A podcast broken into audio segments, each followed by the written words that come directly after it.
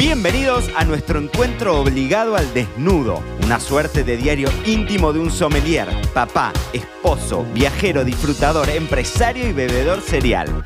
Yo soy Mariano Braga y hoy el podcast llega en Bragas. Ricardo Ford fue un personaje emblemático de la historia argentina. Y no estás en el lugar incorrecto. Esto es Me lo dijo Braga, el podcast edición en Bragas, viernes primero de julio. Muy bienvenidos a todos los bebedores cereales de aquel otro lado. Y me van a decir qué corno, qué le pasó a este pibe, con qué se golpeó la cabeza que vamos a hablar de Ricardo Ford. Sí, hoy vamos a tener un episodio de mucha reflexión y que todo surge a través de Ricardo Ford y ustedes van a decirme, vuelvo a lo mismo, es decir, ¿por qué me está hablando de Ricardo Ford? Para los que escuchan este podcast fuera de Argentina, Ricardo Ford, fue una persona muy trascendental en la parte mediática de, la Argentina, mediática de los medios masivos de comunicación, básicamente en su momento YouTube y, la televisión pública, o sea, la televisión a la que llegaba a todos los argentinos. Ricardo Ford fue una persona que, que falleció falleció muy joven, pero que tuvo un lapso muy eh, intenso, digamos, eh, eh, en ese rol mediático.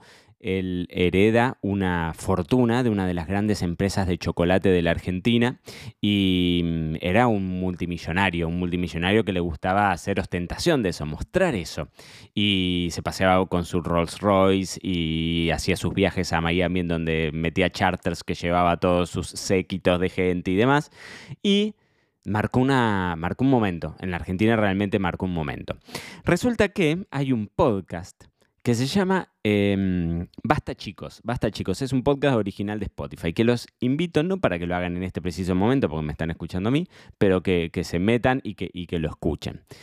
Es muy, es realmente, es sumamente interesante. Es un podcast de 10 episodios que recorren la vida de Ricardo Ford de El Comandante Ricardo Ford, con testimonio de gente muy conocida y demás. Y es muy interesante porque en el último de los, de los episodios, ¿no? La vida de Ricardo, Ricardo fue un tipo que, que, que tenía mucho dinero, que le gustaba la parte artística, cantar y bailar y el contacto con, con la gente y demás. Y cuentan un poco cómo fue todo su desafío de ser mediático en la Argentina, de ser conocido, de que le den un espacio en la televisión, de que pueda llegar eh, a, los grandes canales de televisión de, ese entonces y demás.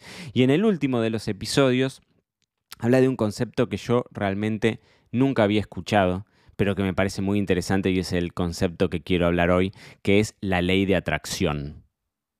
La ley de atracción, por ahí alguno ha leído el libro El Secreto. Yo le he visto muchas veces la, tapa del libro El Secreto, pero nunca lo, he leído, sinceramente. Y mm, en, el último, en el último episodio, como les digo, de, acá del podcast, habla justamente de cómo eh, Ford creía mucho en que si vos te proponías algo y si eras explícito en tus deseos, si eras explícito en tus deseos, si eras claro en lo que querías lograr, lo ibas a lograr porque de alguna forma el mundo iba a terminar conspirando para que vos lo lograses. Ustedes van a decir, este chico que se fumó. Yo no juro que no, no, no, no consumo drogas de ningún tipo, ya bastante tengo con el vino. Em, y sinceramente es algo que yo, me habrán escuchado estos últimos viernes, que estoy como muy enfocado en esto de realmente cómo el, el seteo mental, cómo lo que vos pienses termina condicionándote básicamente en los negocios, ¿no? Eh, seguramente también si lo llevas a tu, a tu vida cotidiana con tus afectos y, con lo que vos querés ser de vos, seguramente también el resultado será, será tendrá un impacto claro, ¿no? Pero bueno, básicamente lo, de la ley de atracción en este último episodio del podcast de, de Ricardo Ford hablaba de cómo Ford constantemente era explícito, se imaginaba se ponía él en, ese lugar de, estrella y que todo lo que consiguió en definitiva fue ni más ni menos que lo que había pensado. ¿no? Y en un momento cuentan, en, eh, Jim Carrey siempre cuenta, el, actor norteamericano tan famoso, em, en algún momento, él siempre cuenta que, escribió cuando era chico y nadie lo conocía, escribió un cheque ficticio por no sé cuántos millones de dólares que después terminaron siendo, terminaron transformándose en verdad, ¿no? O sea, terminó firmando contratos con grandes empresas eh, cinematográficas y, cerrando negocios millonarios, ¿no? Qué importante, a ver, darle órdenes al mundo. Eso, eso, decía el, el, podcast, ¿no? Vivir como vos querés, dándole órdenes al mundo. Y que de alguna forma, si vos efectivamente trabajás para eso, o sea, es decir, yo escribo, te, dibujo el, cheque ficticio por millones de dólares, pero después me rompo el culo laburando para eso, ¿no? Eh, consigo el lugar que quiero. Yo muchas veces, muchísimas veces, em, nos preguntan a Flor y a mí eh, cómo, cómo, fue este desembarco en Marbella, cuando yo venía con, veníamos los dos con unos laburos espectaculares en Argentina, muy bien, súper bien posicionados y demás, y tener que arrancar desde cero, ni más ni menos. Y yo siempre digo algo que puede sonar como, como, como agrandado y que definitivamente no lo es. Es, a mí siempre me va a ir bien, porque me rompo el culo para que me vaya bien. Realmente le pongo mucho huevo, le pongo mucho trabajo, muchas horas de trabajo, mucha creatividad, mucho pensamiento, me formo, me educo. ¿Cómo no me va a ir bien? Si yo me esfuerzo por irme bien. Y nunca había escuchado esto del seteo mental que yo les vengo diciendo como un concepto de ley de atracción, que vos lo que terminás deseando, lo deseas tan fuerte que en algún momento eso te vuelve. Y estoy muy, muy, muy enfocado con esto de escribirlo. Y te pregunto a vos, bebedor serial del otro lado, si vos sos de escribir las cosas que deseas, si realmente lo pones, lo bajás en papel, no es lo mismo pensarlo que bajarlo en papel. Y no es lo mismo bajarlo en papel que verlo escrito. Ustedes me dicen si me repito, creo que ya se los conté en algún episodio del podcast, pero no, yo tengo, eh, nosotros nos armamos con Flor un, listado de cosas que queremos lograr y lo tenemos impreso y pegado en la pared del, en, la puerta del, del, no del vestidor, del placard, que justo cuando abrís la puerta del baño, te terminás de bañar, abrís y ves eso y dice cuáles son nuestros objetivos con, nuestro negocio, ¿no? Em, darle órdenes al mundo. Hay otro podcast que les súper recomiendo que, mm, la, que lo lleva adelante es eh, Margarita Pasos. Margarita Pasos no tengo bien en claro si es dominicana, si es de República Dominicana, si es costarricense, bueno, de algún lado, o de isla o de continente, pero Centroamérica seguro. Y mm, ella vive en Miami y, ha tenido una vida eh, intensa y muy exitosa en los negocios, ¿no? Realmente, o sea, a nivel negocios, muy exitosa. Y el otro día estaba escuchando un episodio de una entrevista que le hacía a una, también una chica que estaba expatriada, una, una chica de Centroamérica expatriada y viviendo en Estados Unidos ahora, que habían montado, tenían una gran empresa de real estate, ¿no? De negocios inmobiliarios. Y, mm, y, hay, y hay un pase en donde ella, e, esta chica que ahora también tenía muchísimo dinero en su bolsillo, y había salido de una zona muy, muy pobre de México. Ahí está, de México, del interior de México, pero muy pobre y pasando un montón de necesidades y, con, con, con, cuestiones que, que, le, que, le, había costado mucho, digamos, llevar, pasar por alto, ¿no? Y llevar adelante y, poder saltar eso para, prosperar. ¿no? Para prosperar económicamente, para darle a su familia lo, que necesitaba y demás. Y mm, en, ese, en ese episodio del podcast ella contaba la relación que tenía con la abuela, que era la que la criaba, porque la mamá tenía que salir a trabajar, era, era mamá de, creo que eran seis o siete nenes, eh, mamá soltera, no tenía pareja, no tenía nadie que le ayudara, entonces era la abuela la que los había criado. Y la abuela eh, siempre le pedía visualizar. Y este es otro tema que cuando vos lees libros de gente que lidera empresas, hablan una y otra vez de la visualización, de hacete la idea, a ver, ¿qué es lo que pensás? Entonces, en esta entrevista, la chica esta contaba que la abuela le preguntaba, ¿cómo querés que te vaya en la escuela? Y la nena decía, yo quiero ser la mejor, yo quiero que me vaya bien, quiero aprobar y que me vaya bien. Bueno, no, no, no. Pensemos cómo va a ser la situación. Describime la situación. Bueno, yo voy a estar sentada en el pupitre, la señorita me va a llamar al frente, me va a mostrar eh, las notas que me saqué, me va a felicitar y todos mis compañeros me van a aplaudir. Y, y entonces lo visualizabas, ¿no? O sea, de alguna forma vos te veías ahí, te imaginabas en ese lugar, lo concretabas en tu cabeza.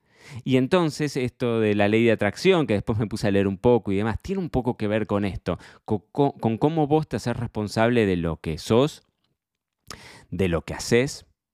Frases que me encantan, esa es, vos estás en el lugar en el que, digamos, llegaste a ese lugar por las cosas que hiciste y por las cosas que no hiciste. Y lo más lindo de todo eso es que siempre se puede hacer o dejar de hacer nuevas cosas.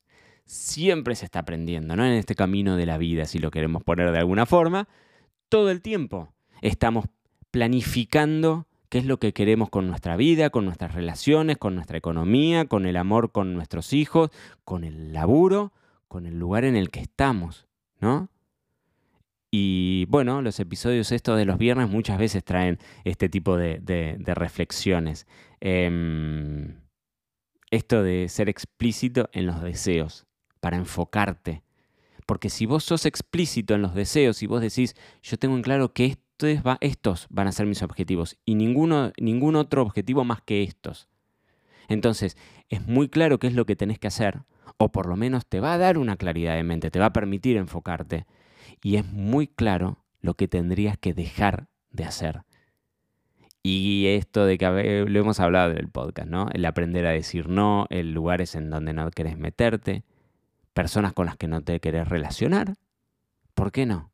Cortar vínculos. Así como uno muchas veces vas en búsqueda de, crear cosas, muchas veces también ese, ese desarrollo, esa evolución, ese crecimiento personal también tiene que ver con dejar cosas atrás. Y esto es para, esto es para algún episodio, yo siempre lo pienso, en algún momento lo tendríamos que hablar en, los episodios en, Bragas. Em, de animarte a dejar atrás, cambiar esa posición de comodidad que absolutamente todos nosotros tenemos y que en ese, en ese lugar común, en ese status quo, como le quieran llamar, en ese lugar en el que uno está confortable, terminas perdiéndote la oportunidad de oportunidades, de trabajo, de relaciones, de negocios, de vínculos, de amores, ¿no? Animarse a. Bueno, ese puede ser un buen ejercicio para que hoy viernes descorchemos un vino y lo pensemos. Y si todavía no lo haces, seguime en esta. Escribí los objetivos que tengas. Empieza julio. Estamos en mitad de año todavía nos queda para batallar un 2022. Nos queda la mitad de 2022 y es un gran momento para sentarte a planificar. A mí me encanta hacerlo en diciembre. Planifico, planifico la parte de negocios y planifico también em, la parte, qué sé yo, desde la academia. Planificamos un montón de cosas. Ahora, muy poco de eso lo he llevado al escrito. Y a partir de ahora que estoy viendo esto de que vos decís es una boludez, porque la realidad entre pensarlo y escribirlo es lo mismo. No es lo mismo pasarlo en limpio te da una claridad mental y permite enfocarte. O sea, sabes muy claro qué es lo que vas a hacer y qué es lo que no vas a hacer. Y cuando tenés el objetivo claro, agárrate porque vas con todo. Así que estamos a primero de julio, viernes primero de julio. Hoy es un gran momento para que te descorches un vino y en el mientras tanto te pongas a escribir todas esas cosas que querés lograr antes de que termine el 2022. Dale, escribilo. Esto fue todo por hoy. No te olvides suscribirte para no perderte nada y que sigamos construyendo juntos la mayor comunidad de bebedores cereales de habla hispana. Acá te espero en un próximo episodio.